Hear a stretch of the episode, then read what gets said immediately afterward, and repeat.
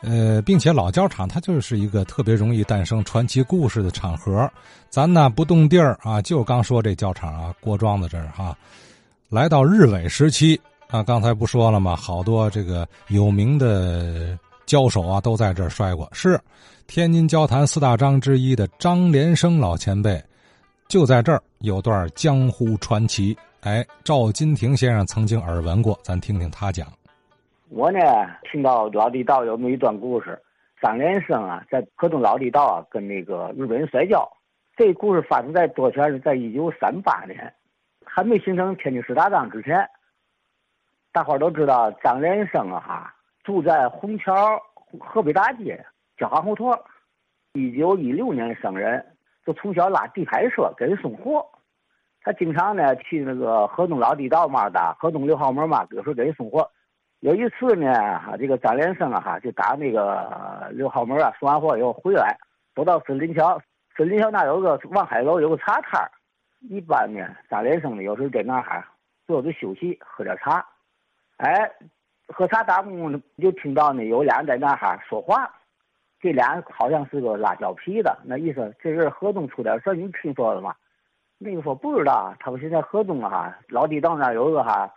这个日本人呐，在那打西棚摔跤，扬言嘛呢，要摔天津人。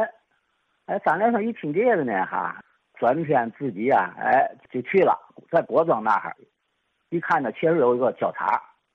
他其实呢，正赶上嘛呢，交场一个好像这个人呐，东北口音，就是我原来我也是天津卫的娃娃，去了东北了，我拜这个日本呢，哈，柔道高手为师，我现在回天津了。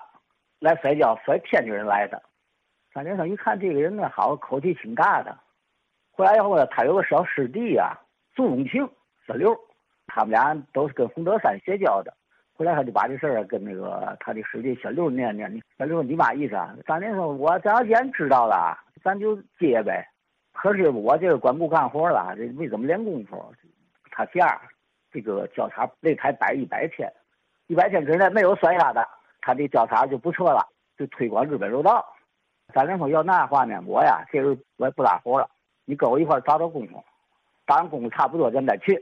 哎，这么着，临近快到一百天了啊！哎，张连生跟小六就去了。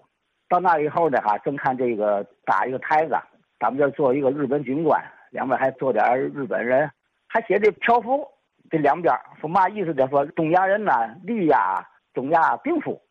这边呢说，日本柔道技压中国跤，当面呢凭技赢人，哎，还有那么个场面。人家一看这个呢哈，就看场有嘛动静嘛，突然就上来个小伙子，大直骨的，我这呢比试比试吧。结果呢俩人摔平了，最后要叫日本这个赢了中国人了。又上来一位，这一位啊叫别子里，别子里上来了，张连生呢认识他。哦，一看这不合同别子里嘛，李文启嘛。这时李文启找谁呢？就找那他那个摔跤主持。这人大概是说是姓姜。他说我呀跟你这姓姜的聊两下。这姓姜一看李文启这架势吧的哈，就说你想跟我摔跤没关系，你先跟我手下的人摔，赢了他们再跟我摔。这么着他就赔了一个。这么着呢，李文启呀哈就给对方一一个交手就给赢了。他又派来一个哈一个大份儿的，走到了横着了。一看是个力量跤，李文吉跟他摔上了。没想到这个对方来的哈不摔，是粗的李文吉，耗子李文吉，摔了十来个回合啊，没见掉。没见掉以后，李文吉就急了，把自己绝活拿出来了，就给对方来一个别子。别子这对方也下去了，他也腿没站稳也下去给合去了。李文吉力量也差不多了。这时江金鹏说话有点东北口音的人就上来了，跟这个李文吉聊。张连生一看这个意思，好嘛，你这拿出来撂跤，你这不纯粹欺负人吗？人都没劲儿了，摔了三场跤了。张连一看有点诚心了，那意思他不能不管。张连生就上去了。好嘛，这江金鹏一看，好，没想到搬到沙馆程咬金来。那意思你跟我撂没关系，我有个规矩，嘛规矩？天子画押，摔死白摔。张连生说哈，挣甭钱，摔跤有规矩，穿大了，后果自负。这姓江的吧，一看没办法了，行，好吧，那撂吧。他行，你歇会儿，我回去换双换双胶鞋去。这个江金鹏，他过去也是个摔跤老练儿，他的妹妹姓这日本人了，去东北了，说他也去东北了，好像这是借日本的势力啊，在天是在搞一个这个霸主赛，这有点这个意思。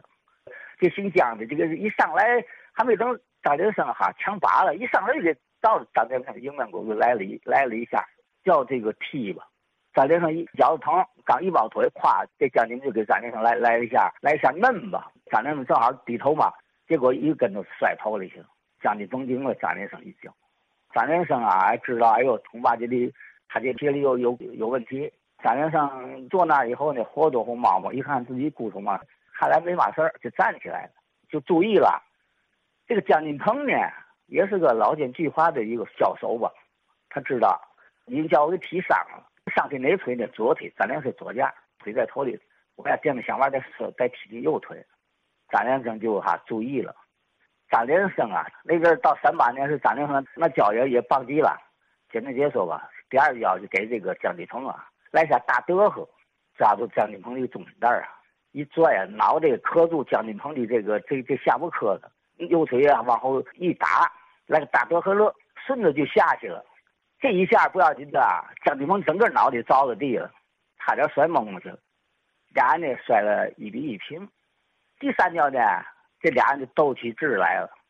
这个姜金鹏啊垫着哈抱张连生大腿，因为张连生腿伤了一个腿了，我再抱你腿，你肯定没劲儿。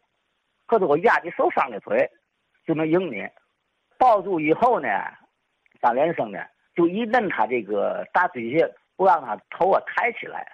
这下有一下板叫嘛撩夹板这个张连生拿手的，这大椎穴摁出来以后，不让他抬腿，等他失掉重心，张连生上步右手一撩他的腿，直接把他给掀到那个台下去了，并且呀哈把他的鞋给扒下来了。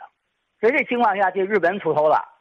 这个日本人呢，哈，这军官一挥手啊，就把张连生哈就给围起来了。那意思你八路军吧，往这搅和来了，要给带走。好嘛，这一下张连生也懵了。这个台下小六也不发生嘛事了。就在这时候呢，哎，上来一个一个先生，好像是个知识分子，戴着眼镜上来了，就说你们哈这样有点太欺负人了。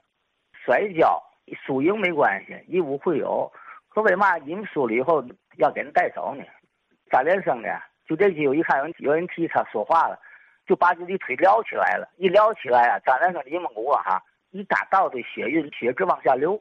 他为嘛把这个江金峰这个这个脚靴就给摘下来呢？他一看这脚靴哈，拿牛皮底做的，脚靴没有拿牛皮底做的啊，都是布底儿或是胶底儿的。皮底做的这个要搁到人腿上，你说比刀还快。这个绅士吧，一看，哪有，你说您这东西拿皮底的靴子跟人摔跤，发坏。结果日本人一看这个也没法说，他我说吧，因为是中国人没嘛，得跟我们日本人摔，因为我们日本人这个交朋友就不干了。这个绅士呢，一听到这样的，那意思啊，问张连生敢摔不敢摔？这个绅士一看这个趋势啊，这意思，如果要是说不摔啊，有可能张连生有危险，就说摔吧，也没关系。但是啊，我有也有一个条件，有嘛条件？只是一个民间交易，不谈政治。你要同意这样，这个天津交手跟你聊。这样的情况下呢，俩人都僵住了。结果确实就定下来了，定来准备摔，还得交押金，人家也得绅士替交的押金。那意思谁不能反悔，反悔这那押金就算完了。这得绅士就替啊替这个大连交的押金。是没多少摔呢，那意思咱呐，明年五月五号。粽子节跟日本人摔，好日子定下来了啊！五月节，呃，到时候会出现怎样惊心动魄的场面呢？张连生是输了还是赢了？输了会怎样？赢了又当如何？还有那位人群中啊，出来替张连生抱打不平的斯文绅士又是何方神圣呢？要听下文，咱明天再讲。